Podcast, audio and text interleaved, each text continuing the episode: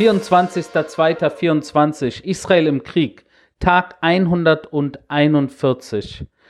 Das zweite Treffen in Paris, äh, so wie es aussieht, so wird es zumindest äh, gesagt, äh, scheint positiver verlaufen zu sein zwischen den Amerikanern, Kataris, Ägyptern, Israelis und hinter den Kulissen, hinter den Kataris auch die Hamas.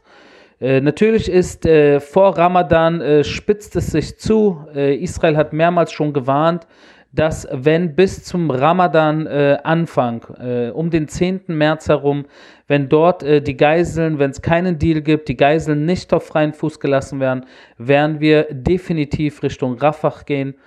Ich sage nicht, dass es äh, nicht sowieso der Plan ist, früher oder später auch dort die Terrorinfrastruktur zu schädigen, aber jetzt für den jetzigen Moment, für diese jetzige Zeit, diese jetzigen Tage und Wochen äh, hat die Hamas eine Chance bekommen, äh, zumindest den Angriff Israels auf Rafah ein Stück weit hinauszuzögern und sich selber eventuell zumindest in, in Rettung zu bringen. Ich denke, dass Israel das verkraften würde wenn man natürlich äh, im Austausch äh, dafür die Geiseln frei bekommt. Und nicht nur dafür, sondern natürlich auch, äh, man muss im Endeffekt, um die Geiseln rauszubekommen, jetzt gerade ist die Rede nur von einigen äh, Dutzend, äh, ganz vorne natürlich dabei die Kinder, die Frauen, alle Frauen äh, und auch die Alten. Die Männer, äh, so wie es aussieht, äh, sollen anscheinend noch in Haft bleiben. Äh, dagegen wehren sich natürlich äh, viele der Familien äh, der Geiseln, äh, die in Israel nach wie vor protestieren und sagen, kein Deal, der nur ein halber Deal ist, sondern nur ein Deal, in dem alle Geiseln, alle 134 Geiseln freigelassen werden. Dieses Thema wird uns in den nächsten Tagen, in den nächsten äh, eineinhalb, zwei Wochen äh, täglich beschäftigen. Es gibt eigentlich kaum ein anderes Thema, äh, was von Interesse ist. Und ich sage euch ehrlich, äh, das Vorgehen der Armee im Gazastreifen oder im Libanon jetzt, das sind ja zwei der drei Hauptkampfzonen, wenn wir noch das Westjordanland, Judäa, Samaria reinbringen. Äh, das ist Nebenschauplatz, weil natürlich die Augen auf diese Geiselsituation gerichtet sind. Und wenn wir kurz zum Nebenschauplatz, äh, kurz uns da reinbewegen, da natürlich die israelische Armee im Gazastreifen an zwei Orten im Haupteinsatz, einmal Khan Yunis nach wie vor und das seit vielen Wochen und allein das äh, sagt jetzt schon und das zeigt schon, wie, äh, was für eine Terrorinfrastruktur dort natürlich in dieser Stadt äh, aufgebaut wurde, oberirdisch und unterirdisch. Äh, das ist das Hamas-Zentrum im Gazastreifen. Und dort natürlich auch äh, der Ort, an dem äh, Yihya Sinwar und Mohammed Def äh, aufgewachsen sind und auch äh, ihre, ihre engsten äh, Verbündeten haben innerhalb der äh, Clanstruktur im Gazastreifen. Und deshalb der Einsatz nach wie vor in Khan Yunis äh, wird fortgesetzt, äh, aber neigt sich dem Ende zu und auch äh, die letzten Tage verstärkt im Bezirk Zeytun in Gaza City, im Norden des Gazastreifens, äh, wo auch natürlich die Hamas sehr stark äh, war und nach wie vor versucht, äh, sich dort irgendwo äh, äh, zu positionieren, neu zu positionieren. Und allein in diesen äh, Kämpfen äh, jetzt äh, der letzten 24 äh, Stunden leider auch wieder ein israelischer Soldat, der mit einer Panzerabwehrrakete getroffen wurde und sein Leben verloren hat, aber auch Situationen, die eigentlich niemanden in Israel wundern, aber eventuell den einen oder die andere hier von euch, die mir zuhören, wieder wurden Waffen gefunden in UNRWA-Säcken.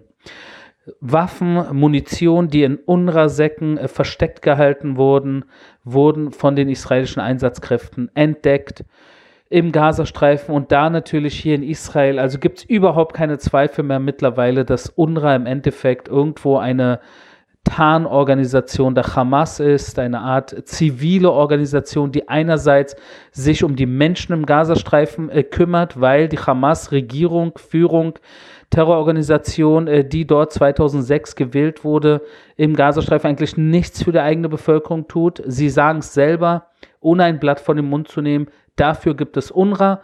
Und zum Zweiten wird UNRWA natürlich ausgenutzt, äh, die verschiedenen UNRWA-Institutionen, äh, Büros äh, und äh, Angestellten, um ihnen Doppel- äh, und Schattenidentitäten zu geben und äh, ihre Flächen, sage ich jetzt mal, zu infiltrieren und zu missbrauchen. Und deshalb das mit den UNRWA-Säcken heute wieder überrascht in Israel absolut niemanden. Auch mit Blick nach Libanon heute nach wie vor Beschuss, jeden Tag Beschuss aus dem Libanon auf Israel und Israel schießt fleißig zurück. Ob sich das irgendwie groß die Tage ändern wird, kann ich nicht wirklich sagen. Äh, es ist ein Ping-Pong nach wie vor, ein Tit-for-Toe. Äh, auch äh, ist eine Situation, die sehr ärgerlich ist, weil sich das natürlich jetzt über Wochen und Monate so äh, hinausziehen kann. Solange die eine oder andere Seite nicht irgendwie entweder äh, runterfährt oder hochfährt in Sachen Beschuss ähm, oder komplett äh, zumindest das äh, Feuer einstellt, wobei das für uns natürlich keine Option ist, weil wenn wir den Beschuss einstellen würden, würde die Gegenseite nur noch mehr schießen, weil sie das als Schwä Schwäche sehen würde. Während, wenn die andere Seite den Beschuss einstellen würde, höchstwahrscheinlich Israel auch den Beschuss einstellen würde. Das sind so die Situationen, wo natürlich äh, A nicht gleich B und B nicht gleich A ist, äh, was natürlich auch wieder so eine Situation ist, wo man aus äh, dem gemütlichen Westen manchmal, wo man äh, Krieg und Terror und die Situation im Nahen Osten eigentlich nicht wirklich kennt, immer wieder eigentlich nur alles relativiert und gleichsetzt, wobei das absolut nicht der Fall ist Israel ist weder gleichzusetzen mit der Hamas-Terrororganisation noch mit der Hisbollah-Terrormiliz und schon gar nicht mit dem iranischen Mullah-Regime. Genauso wie Deutschland nicht äh, gleichzusetzen ist mit äh, Erdogans Türkei oder Putins Russland. So ungefähr muss man sich das vorstellen. Äh, absurde Vergleiche dienen im Endeffekt äh, niemanden, tun äh, eigentlich nur radikal-islamistischen äh, Bewegungen und Staaten hier in der Region unter die Arme greifen. Da muss man immer sehr, sehr vorsichtig sein. Ich glaube, dass manchmal der ein oder andere Journalist äh, oder Politiker oder Akademiker ein Stück weit äh, in die Tinte greift und das falsch macht wenn man versucht, äh, bestimmte Dinge zu relativieren.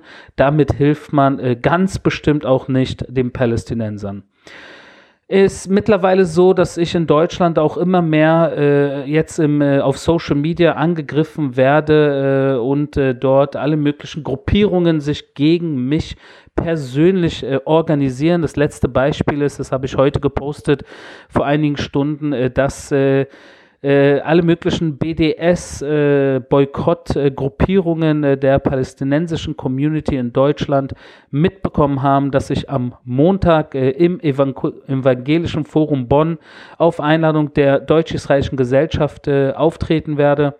Und dort natürlich jetzt sich alle organisieren, äh, die irgendwie den radikal-islamistischen Hamas Mördern, Vergewaltigern und Entführern äh, irgendwie sich mit ihnen solidarisieren, die sind jetzt auf allen Beinen und äh, äh, versuchen, dieses Event zu stören am Montag, organisieren sich, wollen demonstrieren davor, wollen die Veranstalter dazu zwingen, dieses Event, diese Veranstaltung abzusagen oder wie auch immer. Und unter anderem schreiben sie im Netz, dass das ein Skandal sei, dass ich, Arie Sharus Shalika, so sagen sie, äh, ein Kriegsverbrecher sei. Und sie bitten Bonn äh, keine Bühne für Kriegsverbrecher, äh, kein, Kriegsverbrechern keine Bühne zu geben. Ja, also kann man sich eigentlich kaum absurder vorstellen, äh, was da für Leute unterwegs sind, nachdem hier in Israel am 7. Oktober äh, Menschen äh, in ihren eigenen Häusern verbrannt wurden, äh, absolut mit voller Absicht,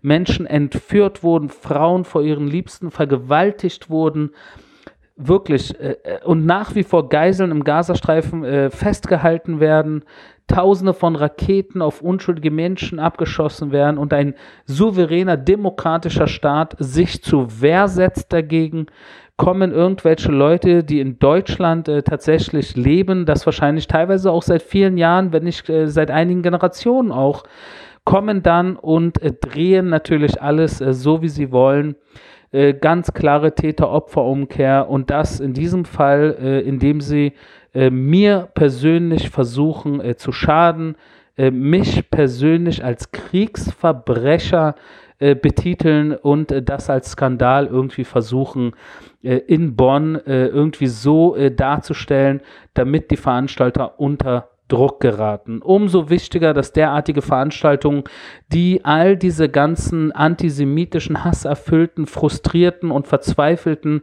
radikal-islamistischen Unterstützer äh, wenn, wenn das sie stört, umso wichtiger, dass diese Veranstaltungen tatsächlich durchgeführt werden. Deshalb freue ich mich auf Montagabend mit, äh, mit dem Evangel Evangelischen Forum Bonn, mit der Deutsch-Israelischen Gesellschaft, dass wir da ein Stück weit äh, über die Realität äh, diskutieren, während alle möglichen antisemitischen äh, äh, Deppen äh, vor der Tür demonstrieren und ihr From the River to the Sea grölen und in ihrem Frust dann irgendwann abends schlafen gehen.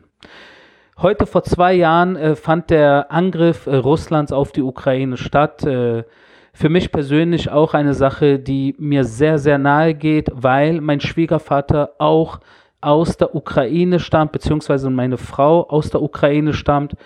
Äh, und ihr Vater in Cherson das erste halbe Jahr, äh, während die Russen Cherson im Süden der Ukraine angegriffen haben und besetzt haben, äh, besetzt haben, dass mein Schwiegervater dort ungefähr ein halbes Jahr unter russischer Besatzung gelebt hat. und das natürlich eine interessante Sache ist, worüber ich auch ein Buch geschrieben habe und, äh, äh, und mein Schwiegervater in diesem halben Jahr äh, mir persönlich auch sehr viel erzählt hat äh, von wie das Leben äh, in der Ukraine unter russischer Besatzung äh, aussah und das jetzt mittlerweile vor zwei Jahren, als die Russen angegriffen haben und dann relativ kurze Zeit darauf Cherson eingenommen haben. Äh, die Ukraine an sich mit Israel meiner Meinung nach äh, verbindet äh, diese zwei Staaten mittlerweile sehr viel. Das hätte ich früher so nicht gesehen. Doch jetzt in den letzten Monaten insbesondere für mich persönlich zwei Staaten, zwei freie Staaten mit zwei freien Völkern und Menschen, die im Endeffekt gegen eine Übermacht an Bösem kämpfen. äh, gegen wen die Ukraine kämpft, äh, muss ich niemand hier erklären und gegen wen Israel kämpft, hier hoffe ich auch nicht. Und dass äh, die Gegenseiten, sowohl der Ukraine als auch Israels, im Endeffekt äh, gemeinsame Sache machen, hoffe ich, muss ich auch niemanden hier erklären. Was ich jedoch, äh, das ist mein persönliches Gefühl, Gefühl wo Menschen insbesondere im gemütlichen äh, und relativ sicheren Europa Teilen Europas, die sicher sind und auch Deutschlands. Manchmal, wo ich im Gefühl habe, was man nicht so auf dem Radar hat, ist, falls Israel und die Ukraine, was natürlich nicht passieren darf, falls diese zwei freien Länder versagen sollten, dann wäre das natürlich ein klares Zeichen an all das Böse um uns herum, um weiter Richtung Westen vorzumarschieren. Und es wäre nur eine Frage der Zeit, das ist mein persönlicher Eindruck, dass auch im Herzen von Europa, somit auch in Deutschland, in Österreich und der Schweiz, im Endeffekt irgendwann genau die alle äh, Bösewichte, ob radikal-islamistisch äh, oder äh, von irgendwelchen anderen Staaten, die mit den radikal-islamistischen Kräften hier in der Region äh, zusammenarbeiten, äh, dann versuchen, die westliche, europäische, demokratische, freie Ordnung zu stören. Vielleicht nicht nur zu zerstören, nicht, äh, Verzeihung, nicht zu stören, sondern tatsächlich zu zerstören. Das war mein täglicher Kriegsbericht aus Israel. Wir hören uns morgen.